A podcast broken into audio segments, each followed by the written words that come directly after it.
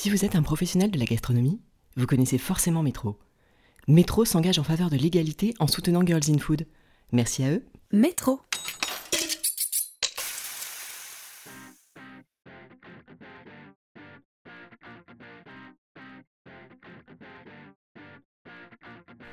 C'est une interview un peu particulière que je vous propose aujourd'hui, puisque mon invitée est Adeline Grattard, la chef étoilée du restaurant parisien Yamcha. Si vous connaissez Girls in Food et le questionnaire qui clôt habituellement l'interview, sachez qu'à la question Quel est votre restaurant préféré de tous les temps? Eh bien moi, je répondrai sans l'ombre d'une hésitation le Yamcha. C'est donc avec une certaine émotion que j'accueille sa chef Adeline Grattard aujourd'hui pour qu'elle nous parle de son parcours. Tout commence par une transition professionnelle entre ses études d'allemand et le milieu de la restauration. Dans cet épisode, elle nous explique pourquoi, dès son premier jour en cuisine, elle a décidé d'avoir un jour son propre restaurant. Comment elle a trouvé, de manière très organique, un style bien à elle, entre influence chinoise et technique française. Et de quelle manière le yamcha a été précurseur en proposant d'accompagner le menu de thé et en lui donnant autant d'importance qu'au vin. Si cet épisode vous plaît, je vous invite à laisser 5 étoiles et un commentaire dans l'appli Apple Podcast. Vous êtes prêts à passer à table? Je suis Adeline Glibota et voici le portrait d'Adeline Grattard dans Girls in Food. Bonjour Adeline Grattard. Bonjour. Est-ce que vous pouvez vous présenter? Euh, donc je suis Adeline Grattard, euh, je suis chef de cuisine, c'est mon métier, et je suis à la tête de, de, des établissements et de la maison Yamcha, euh, qui comprend le restaurant gastronomique qui existe depuis 12 ans, euh, la boutique qui est l'ancien restaurant, et puis le Laicha. Vous allez nous en dire plus dans un instant. Petit retour en arrière, quelle était la place de la cuisine dans votre famille quand vous étiez enfant? Quand j'étais enfant, euh, on, est, on, adorait euh, manger euh, chez les Grattards et euh, ça occupait beaucoup d'instants, beaucoup de place. on cuisinait déjà, mais ma, mon arrière-grand-mère cuisinait beaucoup et il n'y avait pas de dimanche sans repas de famille et au quotidien on était plutôt bien nourris assez sainement avec des produits du jardin. Il y a toujours eu le potager. Euh, et puis sur des choses assez, euh, oui, gourmandes. Il y, avait beaucoup de temps passé à table. Ok. Et justement, vous avez parlé de plat du dimanche. Alors, qu'est-ce que c'était le plat du dimanche chez les Grattards chez les Grattards, c'était les escargots. Ok. euh, les, les, escargots dans les petites euh, coquilles ou cassolettes euh, avec euh, beurre, ail, persil. les escargots de Bourgogne et c'est mon père qui les ramassait. D'accord. il les ramassait en saison, donc la saison c'est l'été pour les escargots et il les, il, les, cuisait au courbouillon et, et après on, on, les congelait dans le courbouillon.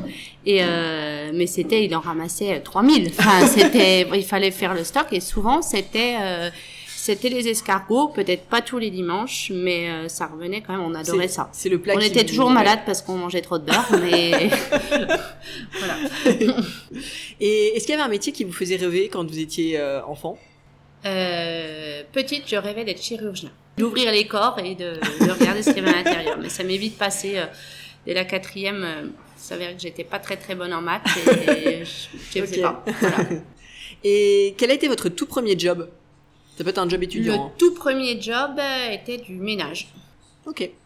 Alors, vous avez commencé votre euh, parcours par des études euh, universitaires, puisque vous avez une licence d'allemand, si je, ne me trompe pas. Ensuite, vous vous êtes orienté vers la cuisine. Vous êtes inscrite à, à l'école Ferrandi. Comment s'est faite la transition entre voilà vos études universitaires, un parcours euh, voilà classique sûrement en sortant du lycée, et une réorientation vers la cuisine?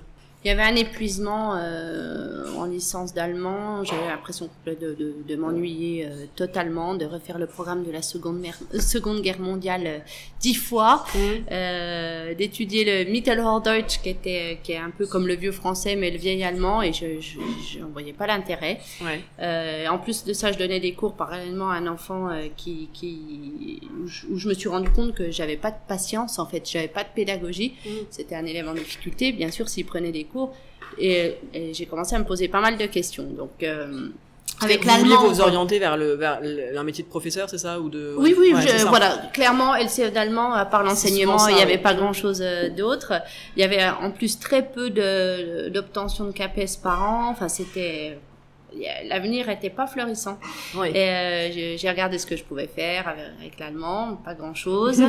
euh, la traduction c'était pas possible, il fallait vraiment maîtriser deux ou trois langues. Euh, donc je sais pas, instinctivement j'ai regardé un peu les métiers professionnels, manuels, professionnels de la cuisine et je suis tombée sur ce document de l'école Ferrandi où il y a eu très très spontanément une palpitation, un truc, j'ai envie de faire ça en fait, j'ai envie de faire de la cuisine.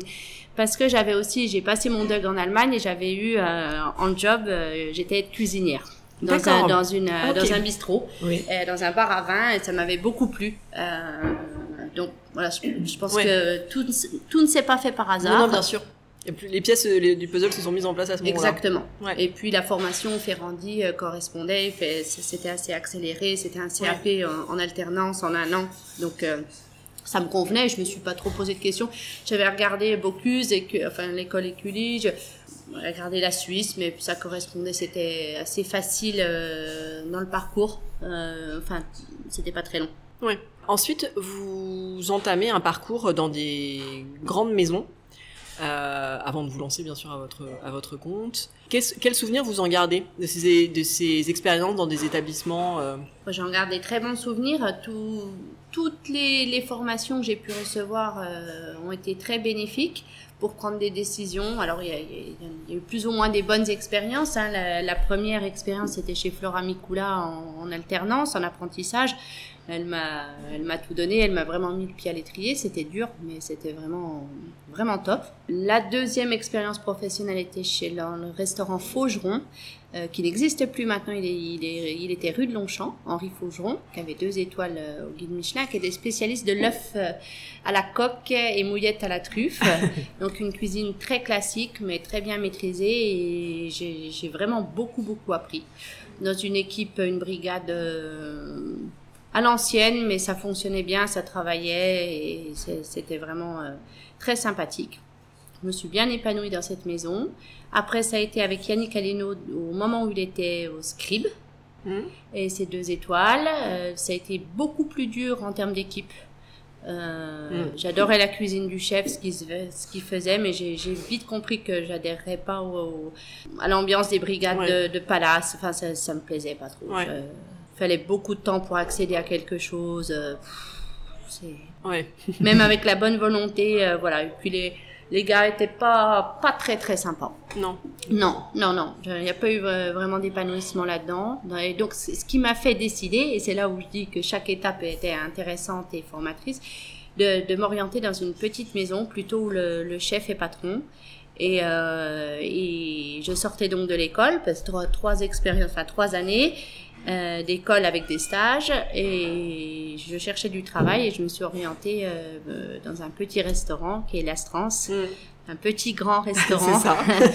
euh, Pascal Barbeau. Pascal Barbeau, oui, oui, il faisait 24 euh, couverts, il y avait 3-4 personnes, trois quatre personnes en cuisine et il était, on parlait beaucoup de lui, il commençait, hein, c'était 2005, bon, il est ouvert en 2000 je crois, mais bon, il, on parlait, il était très très à la page. Tout le monde rêvait de travailler chez lui et j'ai eu la chance euh, d'obtenir un poste.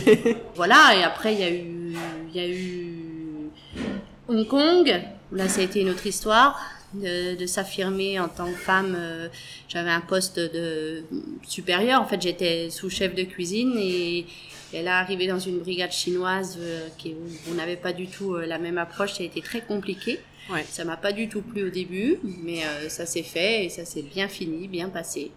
Et, après, il y a Yamcha. Ouais. donc là, j'ai volé de mes propres ailes et c'était tout était beaucoup plus facile, bizarrement. Est-ce que on peut revenir sur euh, Alors, il y a deux points. C'est euh, d'une part, à quel moment vous vous êtes dit, je vais, à un moment, je vais lancer mon propre restaurant? À quel moment, dans quelle expérience vous vous êtes dit, bon, à un moment, je, je ferai ça à ma manière?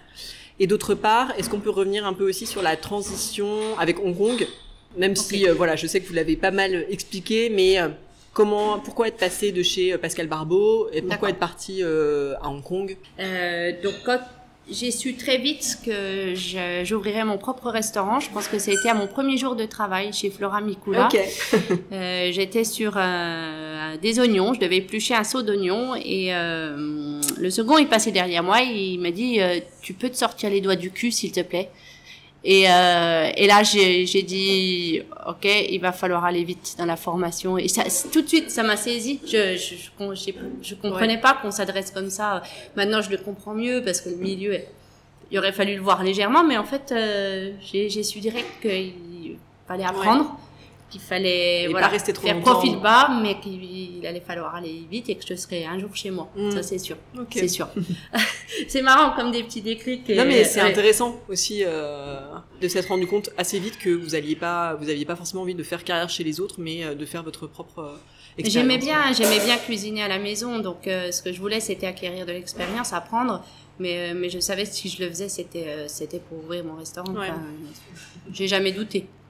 Et si on revient sur euh, Hong Kong donc Hong Kong, il y avait, il y avait en fait, euh, bon, il y avait trois années d'astreinte euh, avec Pascal Barbeau. Mhm. il fallait, il fallait s'en aller parce que bon, il fallait trois ans, c'était déjà pas mal. J'avais envie de, de, faire autre chose et je, je voulais ouvrir donc mon propre restaurant, mais j'avais très très peur à la sortie de l'astreinte d'ouvrir directement. Je craignais trop faire la même chose que lui et je le respectais beaucoup trop pour faire un copier-coller. J'avais envie vraiment d'une fissure avec sa cuisine pour pouvoir après former la mienne.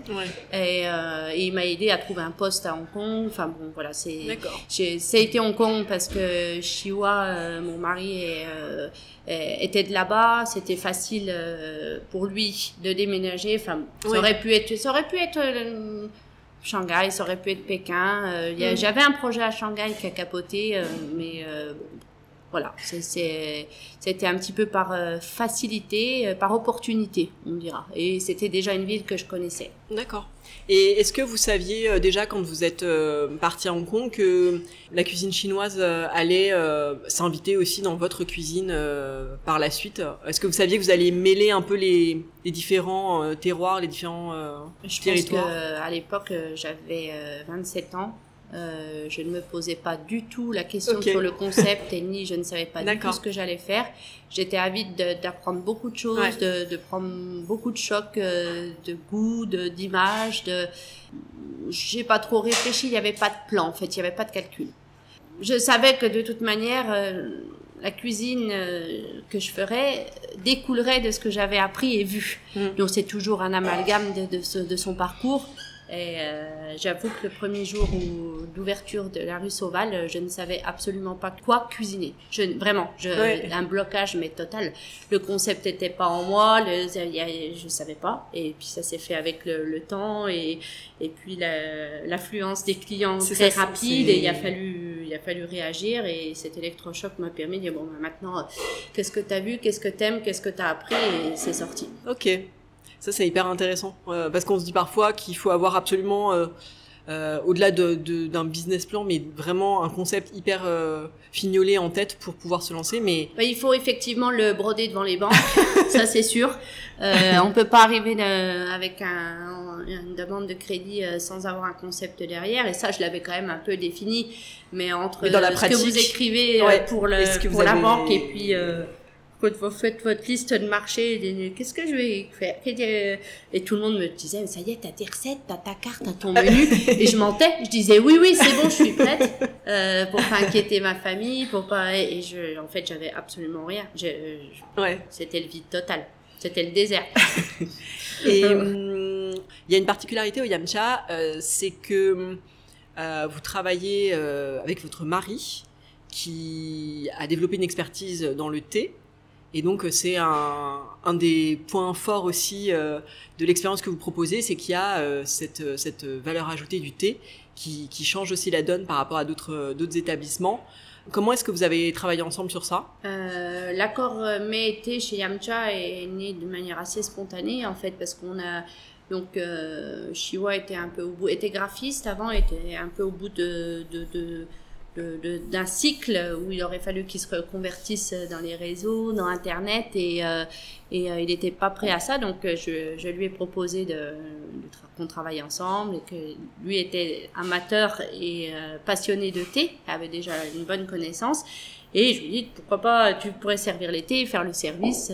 C'était très léger, mais on en est, on a ouvert ensemble. Et puis au deuxième jour, en fait, je ne proposais pas de carte, je proposais juste un menu unique mmh. sur le modèle de l'Astrance. On, nous disait, bah, écoutez, euh, moi je veux bien prendre du thé, euh, c'est bien gentil votre proposition, mais qu'est-ce que qu'est-ce qu'on va manger?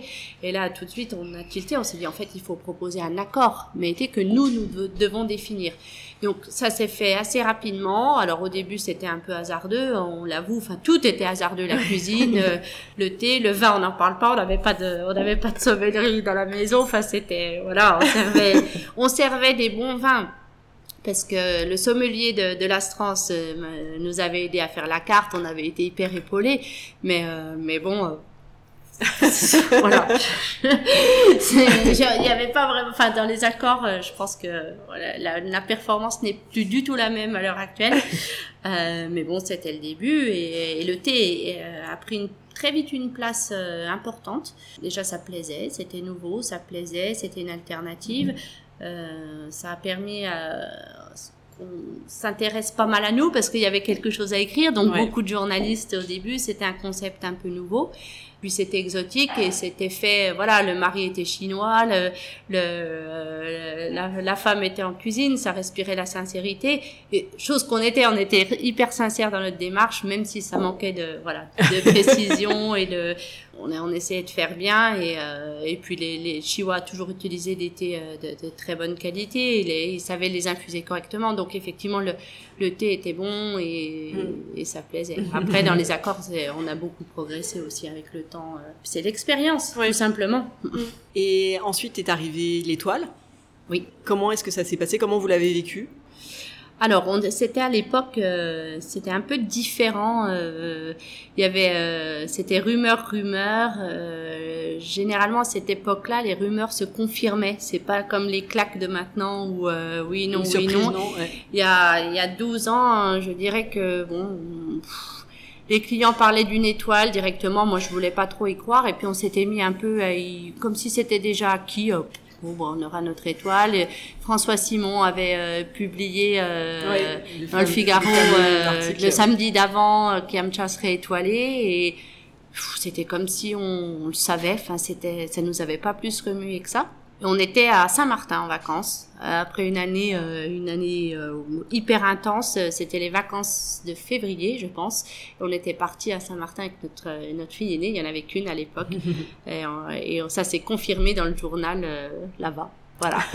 Et je me souviens avoir mis quand même une bouteille de Célos dans la valise. Ah, quand même, il y avait quand même, voilà. on avait vu, on avait vu cette bouteille vue sur mer en, appréciant quand même cette étoile. Et ça a changé quelque chose ensuite? Ça n'a pas vraiment, ça n'a pas été fulgurant immédiatement dans la mesure où euh, c'était déjà bouché pour réserver. Il y avait eu d'autres prix avant, euh, Pudowski, Fooding, euh, euh, Le Bay. Tout le monde avait récompensé euh, cette jeune cuisinière qui faisait un truc un peu mhm. nouveau. Puis ça faisait du bien de récompenser, récompenser une fille. Donc j'ai été, j'ai eu la chance d'être mise très en avant rapidement.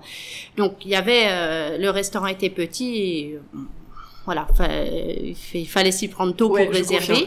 Donc en termes d'influence, ça n'a pas changé grand chose. Après, euh, sur la cuisine, sur l'ambition du restaurant, je dirais que ça a ça a quand même développé l'ambition du restaurant parce qu'au début, on, on pensait pas euh, rentrer dans cette gamme. Euh, je dis euh, dans Netflix qu'on voulait ouvrir une chaumière, c'était un peu ça, c'était le, le, petit cabanon rue Sauval pas trop de personnel, euh, bon, simple. Euh, mm. Mais il a fallu satisfaire quand même ce niveau d'exigence de l'étoile. Donc moi, ça m'a mis pas mal de, pression et puis ça m'a aussi encouragé à faire mieux et à chercher un peu plus pour honorer cette étoile. Donc je dirais que ça, ça n'a été que positif et oui, ça n'a été que positif et ça a pulsé en fait. Aujourd'hui, à côté du Yamcha qui a donc déménagé depuis cette époque, vous avez euh, deux autres euh, établissements. Est-ce que vous pouvez nous dire un peu comment s'articule votre cuisine entre ces différents lieux? Alors, euh, c'est pas évident en fait de créer une unité quand on a trois établissements. Alors, soit on fait quelque chose de complètement différent dans le concept, et c'est le cas là, ou alors euh, c'est pas c'est pas c'est pas facile en fait de créer un lien. Et on a eu beaucoup de mal au début. Alors entre la boutique et le restaurant, ça s'est fait assez naturellement parce qu'on a donc la boutique et le lieu euh, elle, est en lieu du restaurant. Rue Sauval. Et quand on a eu possibilité de, de s'agrandir, j'ai dit ok, on, on, on va rue Saint-Honoré, mais on garde la boutique, on garde rue Sauval, mais qu'est-ce qu'on va y faire? Donc là, on a créé les, les baos, euh, avec il fallait que ça soit le même exercice franco-chinois. Ça a été assez facile, voilà, de faire un lien entre Yamcha et boutique Yamcha, euh, où on a mis un, des farces un peu euh, ni françaises ni chinoises, euh, mais avec une technique chinoise. Bon. Hmm. Ensuite, le light qui est arrivé quand même bien, bien plus tard, qui existe depuis trois ans. Au début, on a essayé de faire un bistrot, un peu euh, rendre la cuisine d'Adeline plus accessible, et moins chère. Et puis au final, on, je pense qu'on n'a pas, on voulait faire traiteur. Moi, j'étais pas trop dedans. Je supervisais, mais j'étais très occupée au Yamcha. Et, et c'était un peu flou en fait. On utilisait des super produits, du coup on vendait trop cher. Enfin, c'était, c'était, on a bien mis euh, deux ans à trouver l'équilibre euh, sur le Laicha. Où clairement là le, le break avec le, le premier confinement euh, du Covid euh, en 2020, ça nous a vraiment aidé à resituer les choses parce que on- Mhm. moi je me suis arrêtée, j'ai réfléchi, enfin j'ai pendant cette période. Et quand on a rouvert, on a tout changé. D'accord. Euh, on a axé sur quelque chose de beaucoup plus lisible, euh, beaucoup moins cher, très chinois. Euh, toujours la qualité yamcha, mais, mais très chinois, très simple. Ravioli, nouilles, nem, euh, mais lisible, Ouais. très lisible. Riz cantonais, et, euh, et depuis ça, ça, ça marche très très bien. On a une clientèle fidèle qui revient, qui, qui est contente avec, euh, avec ce qu'on leur sert. Et, et je pense que c'est un vrai lien. Enfin, voilà, que la maison Yamcha maintenant euh, a vraiment trois concepts le gastronomique, euh, les baos et puis euh, le, le takeaway, la street food euh, à emporter. Euh, et le samedi, enfin bon, c'est un peu, en fait c'est difficile de parler actuellement parce qu'on oui. a on a dû tout changer aussi avec le À ouais. se spécialiser dans le.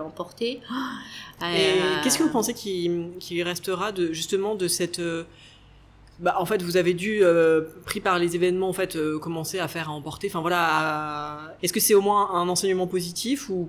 Je pense que ça, c'est positif euh, en ce moment parce que ça nous permet quand même de travailler et de cuisiner un peu et de, de voilà de mettre un pied à l'étrier. Mais il, faut savoir que la, la cuisine emportée n'est pas une cuisine spontanée. On la Mm. fait différemment, on la prépare pour qu'elle soit réchauffable, pour que ça soit facile pour les clients. Ouais, bien sûr. Bon, c'est une autre cuisine alors, ce que- le danger, c'est moi, moi qui avais une cuisine très très spontanée à Yamcha, ça va être de, de voilà de de, de renouer créer, avec ça. ouais. de renouer avec ça. Je pense que j'aurais pas de difficulté parce que c'est un peu la clé de mon concept quand Mm. même. Mais euh, il va falloir euh, se remettre en cuisine sérieusement et de manière bien spontanée et, Ouais. et sur le arrêter de tout anticiper et un peu de, de jet d'énergie. J'ai un peu peur que ça fasse sauter ça euh, dans certaines cuisines. On est clairement euh, des escargots en train de dormir en ce moment. C'est parce Eh que le, c'est- le, le C'est pas pour ça que vous faites le, vous avez fait de la, la cuisine, c'est pas pour le emporter, mais c'est pas inintéressant d'arriver à sortir quelque chose qui se tient et avec le client est content et qui se réchauffe bien, qui est pas bousillé par. Donc, mais bon, ça va un moment. Enfin, Ouais. on prend pas trop de risques. En fait, c'est une cuisine à emporter où il y a pas. euh, Faut pas prendre de risques justement, sinon après c'est pas bon à arriver à la maison. ça, faut pas. Enfin, ça peut pas être trop fragile ou trop euh, trop compliqué euh, dans le. non, il y a la question de packaging, c'est terrible. On, on utilise une tonne d'emballage. Enfin, Ouais.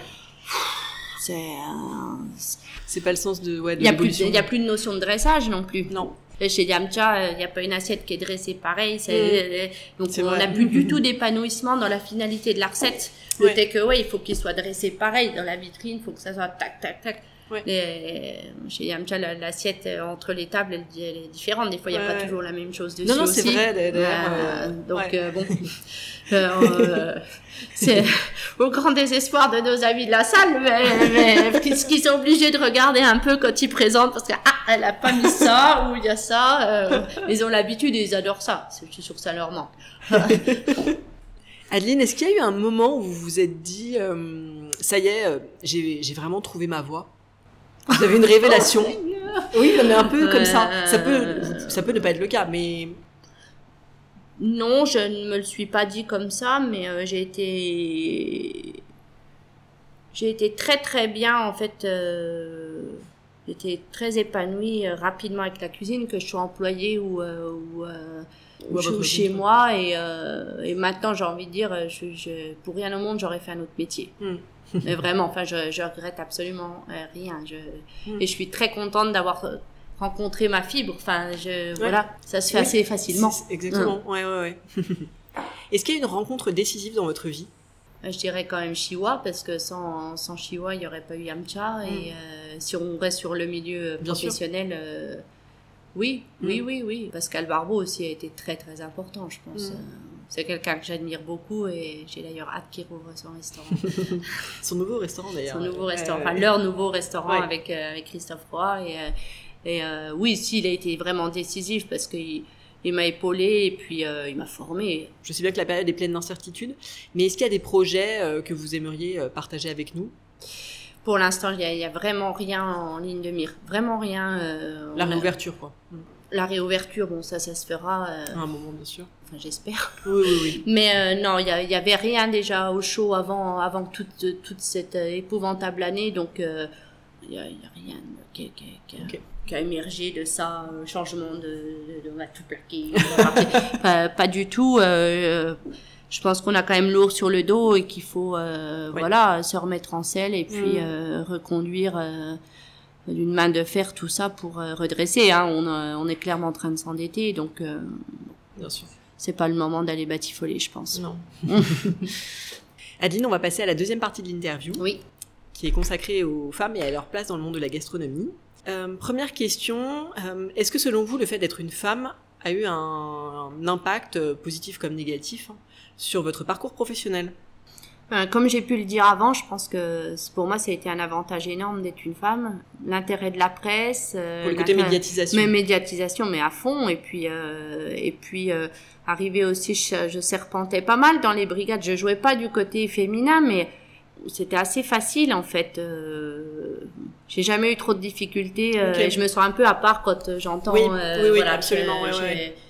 Bah, j'ai eu quelques accros, mais comme tous les cuisiniers Oui, ont oui, pu oui, avoir entre eux, enfin, et parce que les ambiances sont quand même assez euh, tendues en cuisine, Mhm. euh, mais pas, j'ai pas été victime euh, de quoi que ce soit. Ok. Voilà. Donc je pense que plus- ça, ça a plutôt été un avantage pour moi. Et ça l'est toujours. Ça l'est toujours. Euh, les femmes sont quand même mises à l'honneur. On...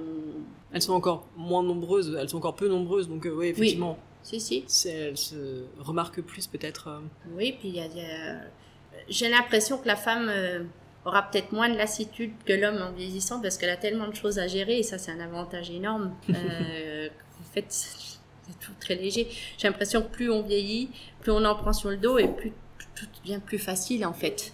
Parce qu'on a l'habitude. super. euh, j'ai, euh, jeune cuisinière à 30 ans, j'avais une fille, euh, j'étais débordée, j'étais sous l'eau, j'étais fatiguée. J'ai trois établissements, j'ai trois enfants. Euh, Ça va j'ai beaucoup 42, ça, tout, tout est plus facile. Après, je suis très épaulée. J'ai, Oui. euh, bien sûr, j'ai beaucoup de monde qui, ouais, voilà, Mhm. qui veille sur Yamcha et qui, qui gère Yamcha avec moi. Mhm. Mais c'est du coup, tout est devenu plus facile. Toujours sur le, le- la, la manière dont le milieu de la gastronomie accueille les femmes, en fait, on a souvent l'impression qu'il est plus difficile pour une femme de lancer un restaurant, ou en tout cas un restaurant euh, avec un peu d'ambition. Est-ce que euh, c'est une, une expérience que vous vous partagez? Il faut la rage, il faut, il faut pouvoir galoper, il faut pouvoir euh, user ses semelles. euh, Ouais. faut y aller. Enfin, il faut avoir une certaine résistance physique aussi, euh, qui est, qui est peut-être pas donnée à tout le monde. Ça peut paraître prétentieux, mais, euh, mais j'ai la chance de pas avoir énormément besoin de sommeil et de, de, de d'être endurante, Ouais. d'être endurante. Et Mhm. ça, quand on a les enfants, quand on euh, oui, si on veut mener un projet avec ambition, bah faut faut faut travailler beaucoup et beaucoup et bon. Mm. Euh, et puis il faut faire beaucoup de concessions. Ouais. Il faut aussi euh, peut-être pas dans l'abnégation, mais mais mais bon, il faut quand même euh, oublier pas mal de choses. Et mais que ça soit pour un homme ou une femme, l'ambition, euh, de faire quelque chose de de de, de précis, c'est c'est beaucoup de réflexion, beaucoup de travail, donc euh, ça ça prend euh, Mhm. une grosse partie de l'esprit. Ouais. Et là, si on n'est pas entouré derrière pour le reste, je sais que j'ai eu beaucoup de chance grâce à mes parents. J'ai j'ai pu mener de front ces années rue Sauval où j'étais euh, seule, où on, était Oui, deux en cuisine et, euh, et euh, ma, mère venait regarder Nina. j'ai eu un deuxième enfant parce que ma mère était là, voilà. Et enfin, donc, faut être très très entouré. et, solide. Et c'est peut-être l'avantage d'une femme de pouvoir s'entourer, enfin, par la famille, par les mamans qui aident leurs filles. voilà. Est-ce que vous avez l'impression que par rapport à vos débuts en cuisine, euh, est-ce que la place des femmes évolue dans ce milieu-là? Complètement. Je pense qu'il y a de plus en plus de, femmes en cuisine. Par contre, ce qui est peut-être interpellant, interpellant c'est qu'il y en a beaucoup en école de cuisine. Mais euh, ça serait intéressant de voir si elles continuent toutes euh, dix ans après. Est-ce qu'on les retrouve? Quand même un certain découragement, je pense. oui. Ça se, on en parle. Hein, et puis l'équilibre euh, vie privée, vie professionnelle est et d'autant plus difficile pour les femmes. De toute façon, à partir du moment où on fait des enfants, ça devient difficile d'être employé. Et être employé dans un restaurant gastronomique, c'est 12 à 15 heures de travail par jour, selon les maisons. Donc, comment on gère l'éducation d'un enfant? Comment on gère le crève-cœur que c'est de le faire garder toute la journée? Le choix se fait vite. Moi, j'ai eu la chance d'être ma propre patronne, c'est peut-être pour ça que ça, ça a matché. Mm. Je pense que c'est quand même euh, pas facile de percer. Enfin, euh, voilà. D'être cuisinière quelque part, bah oui, euh, oui. À partir du moment où on fait 8 heures par jour, j'ai envie de vous dire que ça soit euh, n'importe, enfin, dans n'importe quel milieu, 8-10 heures, mais tous les métiers, mais tous les métiers où il faut s'investir beaucoup, ça devient vite compliqué. Oui, ça, avec des horaires décalés. Et, et est-ce que vous auriez un conseil à, à, donner à une femme qui nous écouterait et qui souhaiterait se lancer à son tour dans ce métier? J'illustre encore une fois ce que je, ce que je viens de dire, c'est vraiment pour, il faut bien s'entourer et mm. il faut que les fondations autour soient solides, il faut pas se lancer euh, toute seule dans le, dans, l'aventure euh, sans être un peu épaulée parce que c'est effectivement dur et, euh, et il faut être sûr de, de, bien le vouloir. Et il faut être sûr d'avoir un, ce feu qu'on peut pas expliquer en fait. Bien sûr, c'est cette rage un peu de, mm. de, de, de pouvoir bosser quoi qu'il arrive même en, ayant, en étant malade, en ayant mal partout. Et de, voilà, parce que c'est euh, ça, c'est la rage. Il faut avoir la rage. Pour finir sur ce sujet, est-ce qu'il y a des femmes qui ont particulièrement compté dans votre parcours? Il y a Flora Mikula, euh, mm. ça a été énorme parce que c'est elle qui m'a mise dans le métier et euh, je l'admire beaucoup. Elle, elle, fait plein de choses, elle a fait plein de choses, son parcours est, est, est riche. récemment, enfin récemment, depuis deux ans, euh, j'ai appris à connaître Catherine Bourdon. Euh, c'est le petit hôtel du Grand Large euh, à Portivy. Euh, et c'est donc un couple qui était il y a, je crois, 12 ans euh, dans, dans, la pub. Et ils ont tout plaqué pour, pour s'installer à Portivy, justement. Ah. Et ils ont fait un superbe établissement où c'est vraiment délicieux. Et Catherine est en salle et elle gère ça. Euh, J'aime bien la façon euh, dont elle aborde euh, les clients, euh, dont elle, comment elle sert la, cuisine d'Hervé, le, le, respect qui est entre eux. J'ai beaucoup d'admiration pour elle et quand je la vois, enfin, on est devenus amis. J'ai dit que c'est mon idole, parce que si un jour je devais changer de métier, je pense que je, je serais plus en salle qu'en cuisine. Voilà. Adeline, on va passer à la dernière partie de l'interview, le questionnaire Girls in Food, donc des questions pour mieux vous connaître. Est-ce que vous avez un coup de cœur food récent? Alors même si la période ne s'y prête pas tellement, mais ça peut être euh, la cuisine d'un confrère ou d'une consoeur, ça peut être un, livre, ça peut être ce que vous voulez. Peut-être j'ai trois choses à dire. Ah, super. euh, mais c'est des choses, euh, c'est très spontané. Donc dans l'année euh, début 2020, je suis tombée complètement dingue de la cuisine de l'Imperial Treasure, la cuisine chinoise Imperial Treasure. J'ai on aime beaucoup ce qu'ils font et euh, au 15 mars quand ça a fermé on était dans, dans, dans le restaurant. Bon, on y fête les, anniversaires des enfants et, vraiment euh, j'aime beaucoup. Je reviens sur Hervé Bourdon euh, à Portivy parce que j'ai vraiment un énorme coup de cœur sur la sincérité de sa cuisine et c'est une cuisine très émotionnelle et ça me parle beaucoup. Mhm. je pleure souvent quand je mange sa cuisine. Ah. et puis il y a moins d'une semaine, j'ai découvert ce qu'était le Welsh. et j'ai adoré. Voilà. Donc c'est assez varié, mais euh, j'étais chez des amis et j'ai mangé ça en mode raclette avec. un... enfin, c'était. Euh, j'ai adoré. Euh, S'il y avait un plat qui devait résumer votre enfance Je pense que c'est les œufs en meurette. les œufs en meurette, c'est bourguignon, c'est une sauce au vin. J'aimais bien la sauce au vin. Quand mhm. j'étais petite, j'aimais bien les oignons et les le lardon, les crotons, les œufs aussi, le jaune d'œuf dans tout ça. Puis casser les œufs, voir dans la sauce, euh, ça, ça peut bien le résumer. Est-ce qu'il y a un plat que vous avez goûté et que vous n'avez jamais oublié?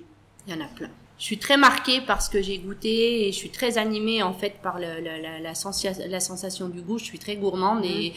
il y a plein, j'ai plein plein que ça soit petite en voyage avec mes parents, plus tard en Chine, dans des endroits complètement paumés où je, me souviens vraiment de, de, du goût. Beaucoup, j'ai beaucoup de souvenirs du okay. Est-ce qu'il y a un aliment que vous détestez? J'aime pas la pastèque. J'aime pas la pastèque, mais bien que là, ça je commence à pouvoir en manger, mais, sinon j'aime tout. Est-ce qu'il y a un produit que vous avez toujours au frigo à la maison? Euh, Oui, l'huile d'olive. Hum, je n'aime pas manquer d'huile d'olive et je pense que c'est bien la seule chose où je veille, je veille à ce qu'il y en ait toujours. La challenge. je, pas mal d'argent pour l'huile d'olive. bah, une bonne huile d'olive. Les belles bouteilles. Là, il y a, y a, regardez, il y a ça. Celle-ci, c'est une italienne. Je, je l'avais achetée pour le ski. Je, Donc l'huile d'olive. L'huile d'olive. Et justement, quand vous êtes à la maison, est-ce qu'il y a une, vous avez une recette fétiche, une recette doudou, euh, la recette qu'adorent vos enfants euh? je, je, cuisine. Euh, je cuisinais peu avant le, avant tout cet épisode, tout cet épisode du Covid, ou très simplement riz tofu que que que Chiwa peut faire ou moi ou que fait maman. Enfin, j'ai pas trop de, j'ai pas trop de, de plats que les enfants, les enfants mangent assez variés. Et là, en ce moment où je me suis mise à clairement cuisiner, à la maison. Donc là, c'est le, c'est, c'est clairement la fête euh, au croque-monsieur, euh, aux au jambon, au, au à tout. C'est, c'est, c'est très varié en fait. Les enfants sont assez ouverts. D'accord. L'omelette au fromage, des trucs très simples, mais euh, je me rends compte que je cuisine. Enfin, je peux leur faire des curries aussi, des des œufs à la tomate. C'est très très varié. Et justement, ils sont, on mange, super, ils sont hyper contents et ça mange bien, ça mange bien. Par le tout petit qui mange pas bien, mais ça viendra. Justement, en lui mettant sous le nez euh, pas mal d'arômes. Exactement. Mais avant tout, je pense que c'est vraiment euh, chez nous. On, mange euh, du produit. Enfin, c'est comme Yamcha en fait. Même si c'est pas trop cuisiné, il y a toujours des super produits. Et quand vous êtes en cuisine, est-ce qu'il y a une bande son qui passe? Est-ce que vous écoutez de la musique? Est-ce que vous écoutez la radio? Est-ce que vous écoutez euh, Est-ce que vous travaillez en silence? Euh, Qu'est-ce qui passe? Non, non, on écoute, euh, on écoute de la musique. Après, c'est un peu toute l'équipe, donc ça s'alterne entre ce que chacun a envie de mettre. Sa musique, ouais. oui. Avant, j'aurais pas, j'aurais pas forcément toléré ça. Je, quand j'étais rue Sauval, il n'y avait pas de, il y avait pas de boss, il y avait pas de, je, je mettais pas de musique et puis plusieurs euh, employés qui sont arrivés, qui étaient axés son, euh, Emmerich Gosselin, euh, qui était un chef de rang quand on a ouvert euh, rue, rue Saint-Honoré. Il fallait du son, c'était un gars qui écoutait tout le temps la musique. et, et, ça m'a plu. Enfin, puis après, chacun met sa graine un peu. Quel serait le resto de votre vie? C'est votre restaurant préféré de tous les temps? Mon resto préféré de tous les temps non, je pense que même si je connais pas sa nouvelle forme, ça sera Trans Forever. c'est joli ça. Et à l'inverse, est-ce qu'il y a un restaurant qui vous fait rêver ou vous auriez très envie d'aller? J'ai toujours rêvé d'aller chez Massimo Bottura. Mm. Euh, j'ai jamais trouvé le temps. Mm. Dernière question de l'interview. Quelle femme souhaiteriez-vous entendre dans un prochain épisode? J'en ai déjà parlé, je pense que ça serait Catherine Bourdon. Parce que j'ai été, j'ai été pas mal euh, touchée par, euh, bon, je la connais, mais quand, euh, quand le Michelin est sorti cette année, il y a eu un joli reportage sur, sur l'étoile verte, en fait. Et c'est eux qui sont filmés et je les ai trouvés tellement beaux et sa façon de parler, je, je pense que elle a, elle a de la bouteille et je pense que c'est des, c'est une bonne mentor de femme. Voilà. Super, merci pour la recommandation. Un grand merci à Adeline Grattard. Merci. Un grand merci à Adeline Grattard pour sa participation à Girls in Food. Si ce podcast vous plaît et que vous souhaitez le partager avec le plus grand nombre, rien de plus simple, mettez-lui 5 étoiles et laissez un commentaire dans l'appli Apple Podcast. J'attends vos réactions sur Instagram, ainsi que vos suggestions d'invités. À bientôt pour une nouvelle interview de femmes inspirantes.